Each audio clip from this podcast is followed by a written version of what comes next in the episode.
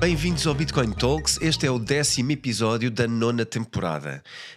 Um, eu hoje queria convidar-vos, caso não tenham ouvido o episódio anterior, a que o ouçam antes de ouvir este, porque vai fazer muito mais sentido e vai-vos trazer muito mais vontade de explorar este tema se tiverem ouvido o episódio anterior. Portanto, o episódio anterior foi focado no Bull Run de 2024 uh, e falamos sobre motivos para subida do valor das criptomoedas, motivos para descida.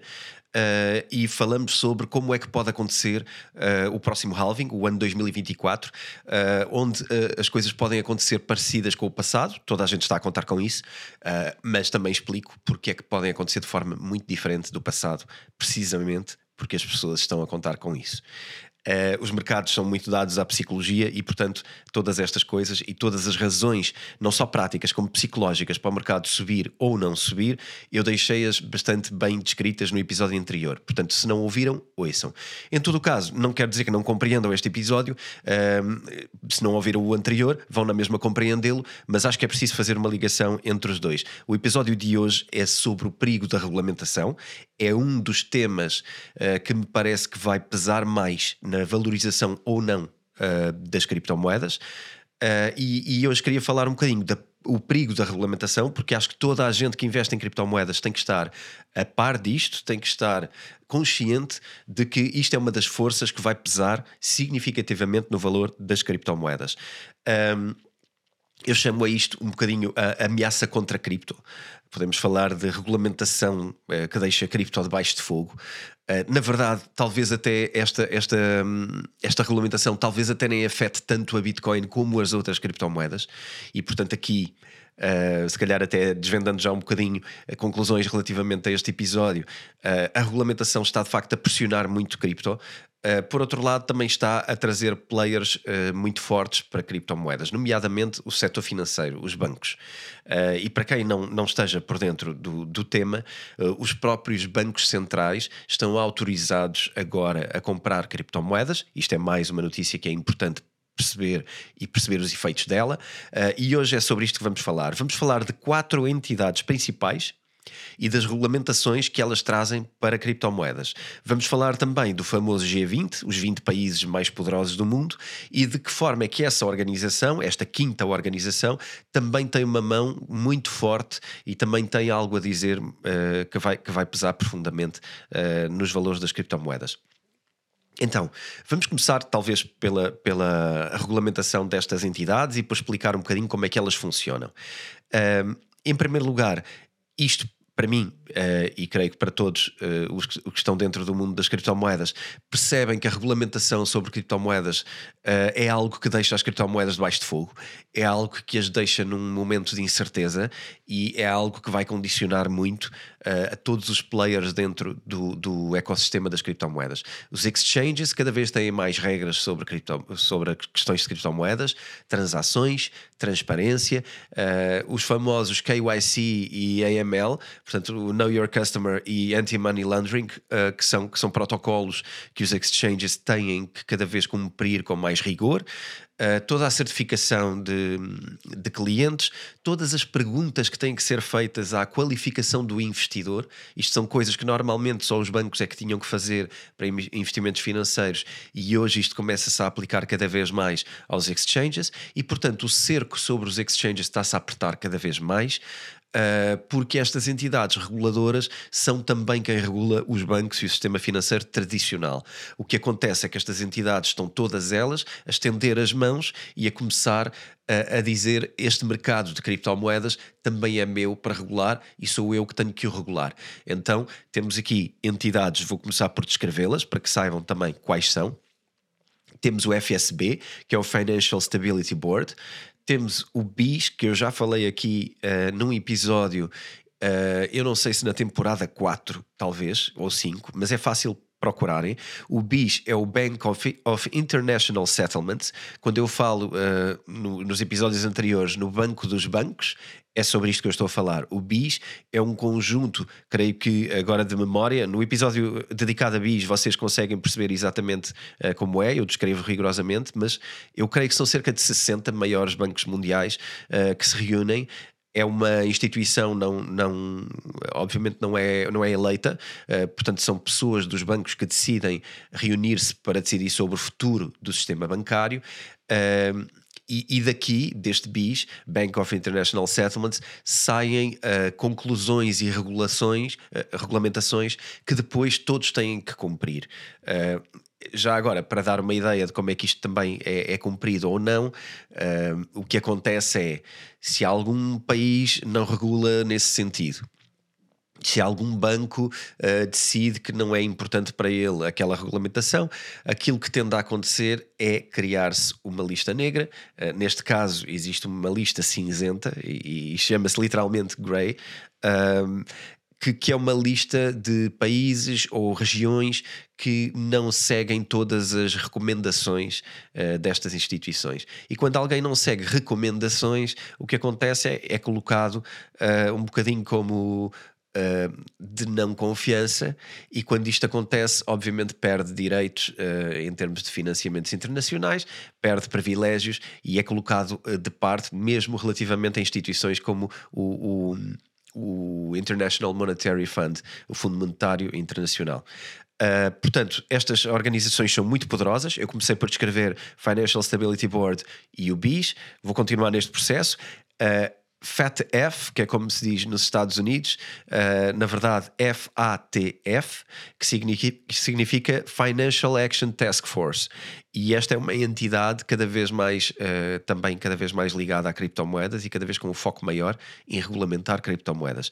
E por último, Uh, o International Monetary Fund, que eu acabei de falar, uh, que é o Fundo Monetário Internacional e que também exerce força política e de regulamentação uh, sobre toda a área financeira. Basicamente, estas entidades oferecem com uma mão e condicionam com a outra porque uh, financiam governos, financiam países em vias de desenvolvimento, financiam projetos do Fundo Monetário Internacional e, obviamente, que uh, muita dessa missão uh, traz coisas boas para, para as populações, é tudo financiado com os dinheiros destas organizações, mas o que acontece é que elas financiam para que possam condicionar. Não é? À partida, quando financiamos uma coisa, depois a coisa torna-se dependente desses fundos, não é? e à medida que fica dependente dos fundos, tem que cumprir as regras que eles oferecem, porque na verdade tornou-se. Uh, eu não quero usar a palavra escravo, mas acabei de usá-la. uh, tornou-se uh, escravo do, do, poder na medida em que ou obedece ou é-lhe retirado uh, o privilégio e portanto acaba por ser acabam por ser organizações nós, muitas vezes nós ehm, ouvimos dizer ou ouvimos as pessoas falar mal do governo ou ouvimos pessoas queixarem-se dos governos e que os governos têm muito poder e etc a grande verdade é que hoje os poderes dos governos são muito limitados a maioria do grande poder está para lá das instituições governamentais, até porque os governos duram apenas quatro anos, não é? Ehm, quando não for menos. Ehm, e quem, e quem verdadeiramente cria regulamentação no longo prazo são instituições que não são eleitas. Os governos, apesar de tudo, são eleitos e têm que uh, vir cá justificar o voto às pessoas. Bem ou mal, uh, é algo que pelo menos é, é eleito. Uh, agora, estas instituições têm uma dificuldade maior porque uh, as pessoas concordem ou não com as regulamentações que elas trazem, não têm a forma de poder votar nelas ou não votar nelas porque não há oposição, não há nada. São instituições que estão cá e que são supranacionais, portanto estão acima de qualquer governo, e os governos acabam por ter que lhes obedecer e cumprir as regulamentações que eles, que eles trazem porque uh, eles fazem isto por geografias, não é? Portanto, nós hoje sabemos, na geopolítica que falamos muitas vezes aqui, temos várias geografias no mundo, várias geografias uh, económicas, uh, de forças económicas, e depois cada uma vai puxando a brasa à sua sardinha, não é? eu vou falar um bocadinho aqui também para dar contexto desta FETF, um, basicamente foi uma instituição que foi muito forte nos anos 90. Uh, a grande função original desta FETF foi para combater a lavagem ao dinheiro nos anos 90, uh, que era um tema da ordem do dia, uh, especialmente até pelo narcotráfico. expandiu os interesses para outras áreas de ação e, entretanto, o que acontece é que decidiu que a sua missão é combater tudo uh, o que, que põe em causa o sistema financeiro atual. Ora bem, se esta organização tem por objetivo defender o sistema financeiro, uh, acaba por, como é óbvio, uh, considerar criptomoedas uma grande ameaça, porque criptomoedas é provavelmente a maior ameaça ao sistema financeiro uh, atual, não é? se calhar nos anos 90 falávamos de haver um problema de fuga de capitais que não passavam pelo sistema financeiro porque passavam em dinheiro, não é? Em cash, em dinheiro físico Uh, hoje a questão é que isso, isso to, todo o controlo que os bancos pudessem fazer sobre o dinheiro digital hoje foi posto em causa com as criptomoedas e, portanto, a, a, criptomoeda é uma ameaça tão grande quanto o dinheiro físico. E, portanto, mais uma vez, esta instituição Uh, ficaria fora de jogo e, portanto, daí a sua uh, altíssima motivação em controlar criptomoedas. Controlar, quero, quero dizer com isto, uh, não estou ainda a falar sobre controlar valores ou controlar o mercado, estou a falar de controlar a regulamentação que existe sobre elas. Quem é que pode utilizar? Como é que pode utilizar? Quais são os exchanges que podem existir? A quem é que eles devem reportar e obedecer? Tudo isto são, são interesses deste, desta organização. Um, e, e, tem vindo a, a, lançar recomendações que, que, ao longo do tempo cada vez mais estão a retirar uh, questões como privacidade e muitas outras associadas a, a criptomoedas. Um, temos também aqui uh, uma parte sobre o, o BIS, que vem, uh, portanto, o Bank, o Bank of International Settlements, uh, que vem regulamentar como é que os bancos se devem comportar relativamente a criptomoedas. E aqui é engraçado, porque a maioria das pessoas olha para os bancos como quando se fala em cripto, a maioria das pessoas eh, de cripto eh, até nem são pessoas, se calhar, do sistema financeiro e muitas vezes olham para os bancos como eh, a concorrência ou, ou o inimigo ou algo do género. Ora bem, não é, não é nada disto. Neste momento, os bancos têm todo o interesse em adquirir criptomoedas, têm todo o interesse em adquirir informação sobre a área de criptomoedas, porque sabem que, em termos de transações, as criptomoedas são uma tecnologia muito mais à frente, uh, mas também porque sabem que é um novo setor da economia e, como é óbvio, qualquer bom investidor tem que estar a par do, dos novos mercados e o mercado de blockchain e criptomoedas é um mercado fortíssimo e isso já é muito difícil tirar como, como agenda. O que é que acontece aqui? Os bancos querendo comprar criptomoedas é preciso que haja uma regulamentação para isto também. E hoje, para quem não saiba, já existe regulamentação que inclusivamente permite aos bancos comprar criptomoedas, mas permite também aos bancos centrais comprarem criptomoedas. Para quem também não esteja tão dentro do assunto, uh, gostava de deixar estas revelações que eu acho que não são faladas no dia a dia. Aliás, eu nunca ouvi isto uh, até, ter, até ter investigado esta documentação, onde neste momento os bancos centrais podem comprar até 2% Uh, de, dos seus fins em criptomoedas, dos seus uh, fundos em, em, criptomoedas. O que é que isto significa? Para já é, é, é interessante perceber que isto são 3,6 trilhões uh, de dólares. E, portanto, esta, esta possibilidade de entrada de capital é muito significativa para um mercado tão curto como o mercado de criptomoedas, em primeiro lugar.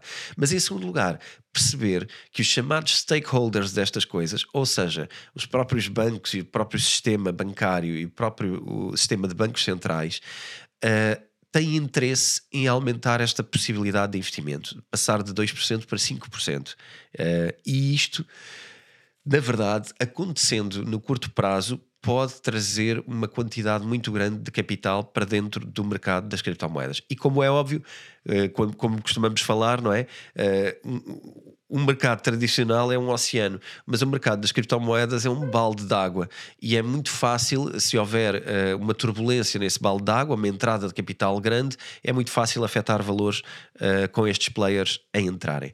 Uh, eu, eu não consigo sequer transmitir aqui com grande profundidade toda a complexidade desta regulamentação, uh, mas existem uh, a forma de os bancos poderem investir e dos bancos centrais poderem investir está dividida em grupos de criptomoedas. Eles categorizam as criptomoedas em grupos e há, há, um grupo 1 onde está a Bitcoin e estão moedas que nem estão sobre, uh, sobre a regulamentação.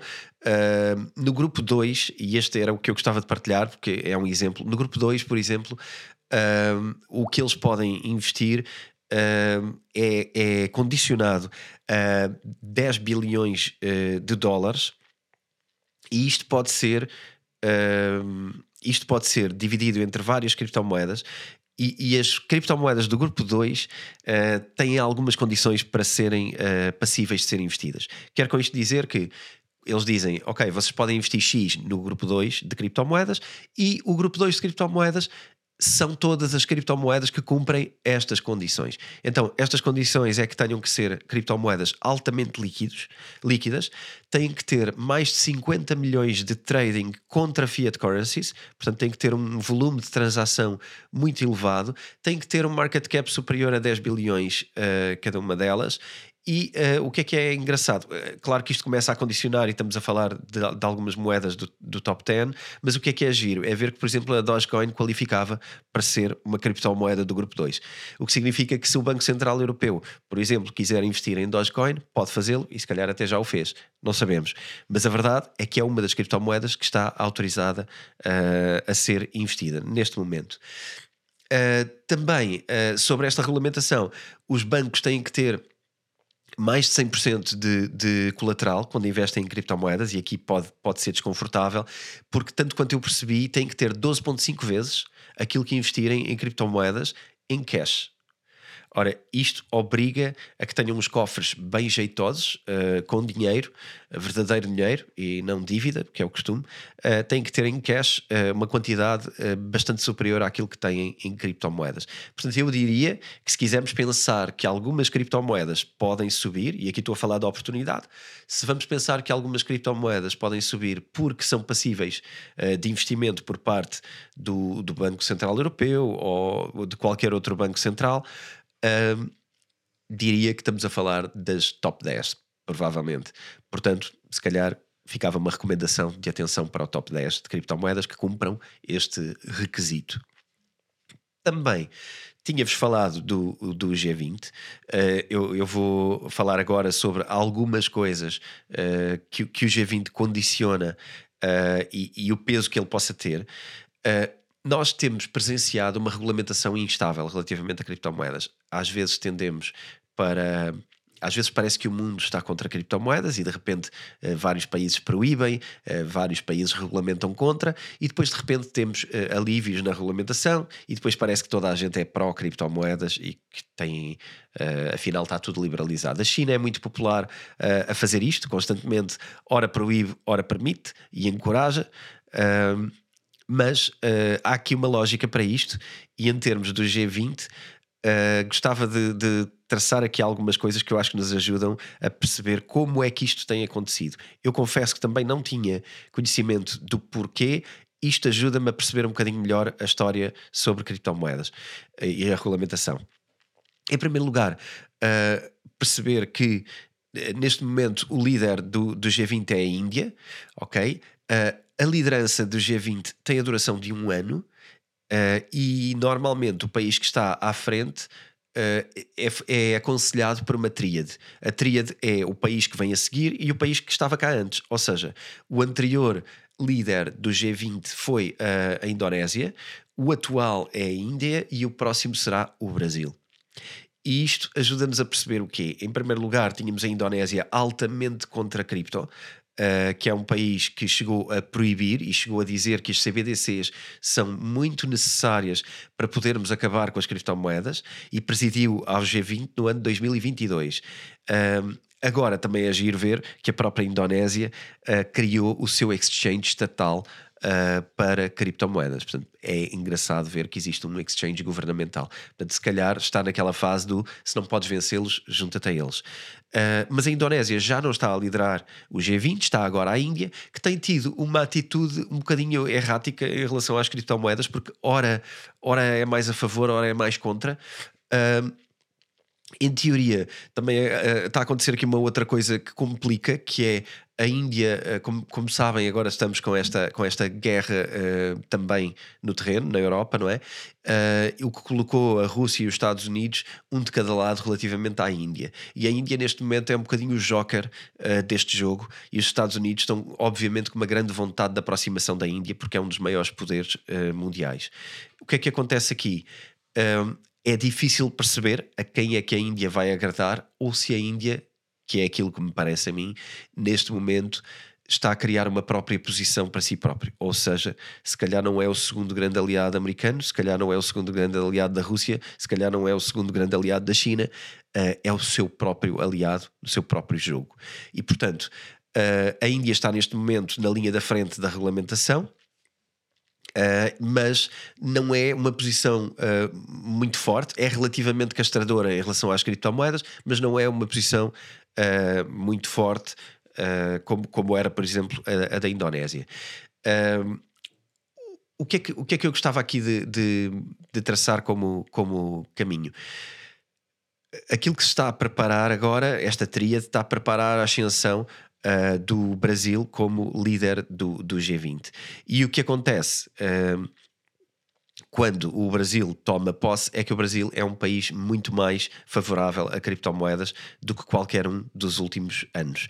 E isto também é interessante, porquê? Porque coincide com a altura do halving, ou seja, uh, o Brasil vai estar à frente do G20 exatamente quando acontece o halving da Bitcoin. Portanto, se pensássemos que podem juntar-se aqui umas peças para uma conjetura diferente, podíamos achar que isto uh, pode-se estar aqui a construir um, um, ambiente favorável internacional para criptomoedas. Um, o que é que também é, é favorável para criptomoedas? A, a, informação que, que existe neste momento Uh, mesmo retirada de relatórios uh, destas instituições, é que no ano de 2023 o número de pessoas que detêm criptomoedas pode duplicar e fala-se de serem 800 milhões de pessoas que têm carteiras de criptomoedas. Ora bem, isto acontece porquê? Também porque as pessoas cada vez têm mais noção de que as moedas governamentais estão uh, cada vez mais falidas. Uh, aliás, quem estiver a acompanhar também está a ver agora o que está a passar na Argentina, uh, que é um país cuja moeda está a ter dificuldades, as mesmas dificuldades que já vimos uh, noutras moedas e que, aliás, já vimos na Argentina em alguns anos a, a, atrás. E, portanto, isto é cíclico. É cíclico. Quem acompanha a Bitcoin Talks já, já percebeu que isto é cíclico até desde que existimos, até desde 2018 que fazemos o podcast, já se estão a repetir coisas, uh, que é a falência de moedas. Temos também o caso da Turquia, etc. Todos estes países têm uma, uma tendência para criptomoedas muito, muito grande. E quantos mais eles são, mais memória fica na população de que as moedas governamentais são difíceis de confiar.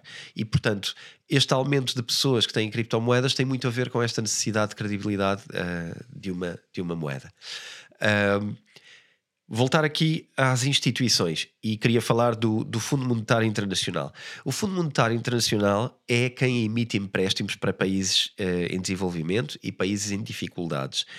Uh, acontece é que esses empréstimos, quando vão, não é? Vão com o dinheiro, mas vão com as tais condições que eu falei há pouco. Vai com o dinheiro, mas vai com condições.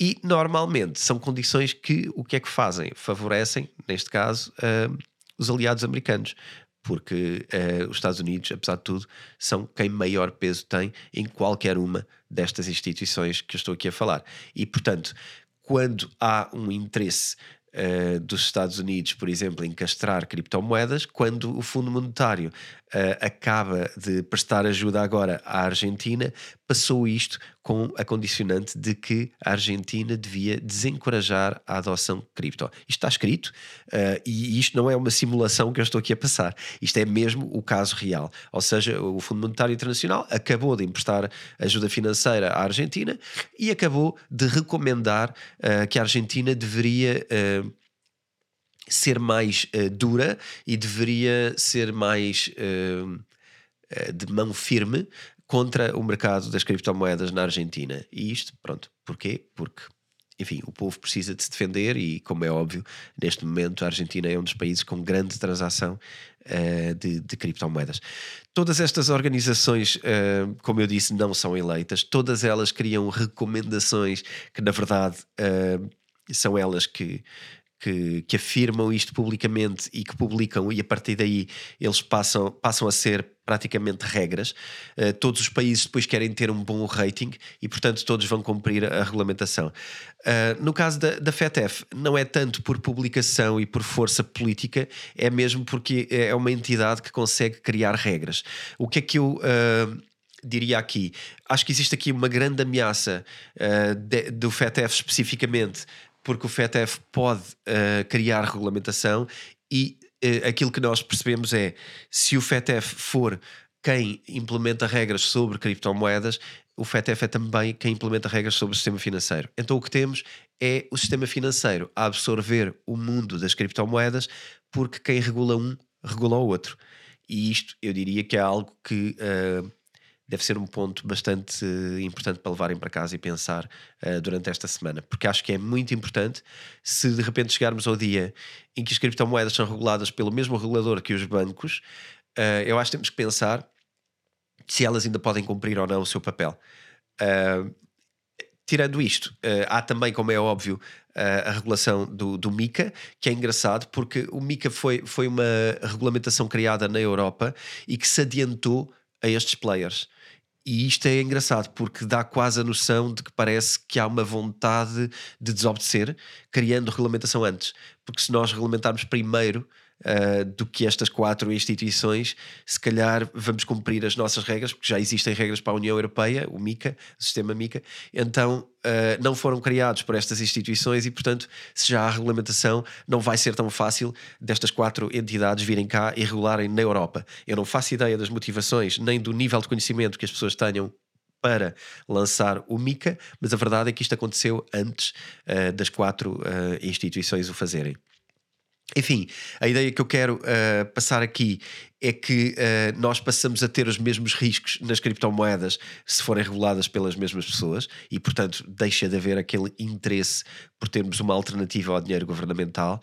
Um, e, isto, e isto é algo que eu acho que vai pesar muito uh, na, no futuro. Também acho que vai pesar muito no futuro esta tríade do G20, porque a seguir ao Brasil, o país que vem é a África do Sul, e a África do Sul, como sabemos, também pertence aos BRICS, e os BRICS o que estão a, a querer criar hoje é uma moeda alternativa ao sistema americano monetário, não é? Ao sistema do dólar, como moeda uh, de reserva mundial. Ou seja, aqui entramos num outro jogo que é até que ponto o Brasil uh, e África do Sul, que neste momento têm reuniões uh, relativamente intensas para criar uma moeda alternativa ao dólar. O dólar, uh, há muito pouca vontade no mundo que o dólar continue a ser a moeda mundial.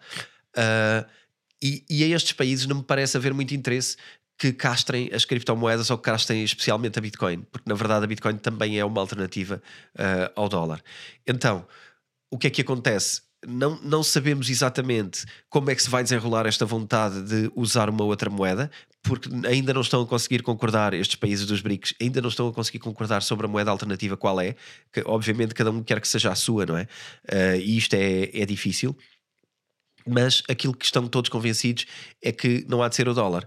E, portanto, podemos ter uma fragmentação, que me parece o mais provável, e se houver fragmentação, é sempre positivo para Bitcoin, porque Bitcoin significa descentralização e fragmentação significa descentralização. Portanto, eh, G20, sum up deste episódio, G20 provavelmente caminhará para um sentido de maior liberdade uh, nos próximos dois anos.